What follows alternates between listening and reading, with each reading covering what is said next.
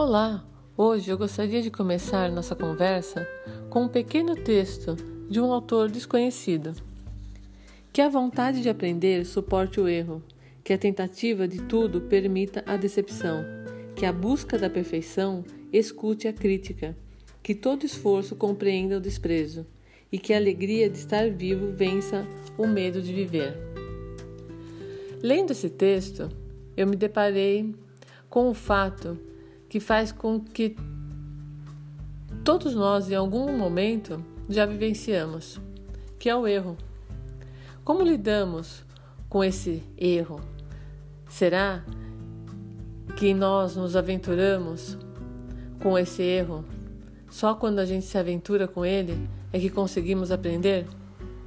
Quantos de nós já não passamos por alguma situação onde erramos e depois pensamos: nossa, agora sim aprendi, nunca mais eu vou fazer assim?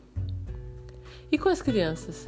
Será que muitas vezes nós não exigimos demais deles, principalmente quando eles são pequenos na fase de alfabetização? Quando as crianças ainda estão nessa fase de alfabetização, muitos adultos acreditam que todas elas vão aprender ao mesmo tempo, irão ler e escrever rapidamente. E isso é um terrível engano. A criança inicia a escrita quase sempre com o seu próprio nome. Por quê? Porque isso é muito mais importante para ela.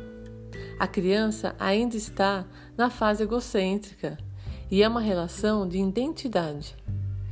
E ela só se interessa nesses momentos em tudo que faz parte de seu universo, como seu nome, o nome de seus pais, de seus irmãos, de alguns brinquedos. Mas não é por isso também que ela vai sair escrevendo perfeitamente. Nós precisamos respeitar o seu desenvolvimento e incentivá-las a reconhecer o seu potencial, acreditar nela, sabe? Incentivando mesmo. Não podemos esquecer que quanto mais a criança brinca, fantasia, desenha, pinta, é, produz experiências é, utilizando seus sentidos e suas lateralidades, como pular, equilibrar, se correr, né, sentir cheiro, pisar na terra. Aí sim, ela estará criando ferramentas em seu cérebro para poder absorver novos conhecimentos. Então, se a criança está na fase de se alfabetizar, vamos tentar deixá-la um pouco mais à vontade para escrever e ler do seu jeitinho.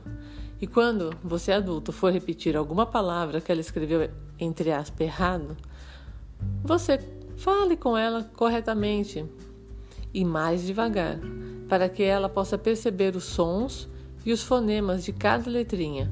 Por exemplo, se a criança escreveu roupa, você diz a ela: Ah, você escreveu roupa.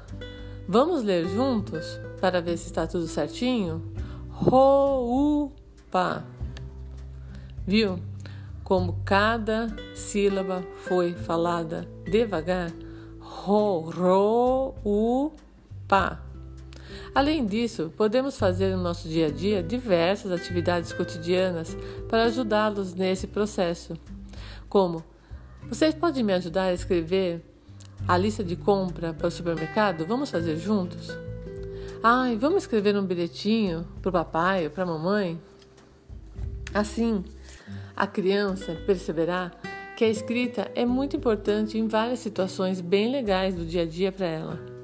Tenham sempre em casa também livrinhos, gibis, ao alcance deles. E de vez em quando, você adulto, também leia um livro perto dela, para que a criança possa se espelhar e achar lindo e prazeroso esse universo da leitura. Espero, de uma forma bem simples, poder ter ajudado um pouco alguma das dúvidas desse processo inicial de ler e escrever. Ok? Beijos e até breve!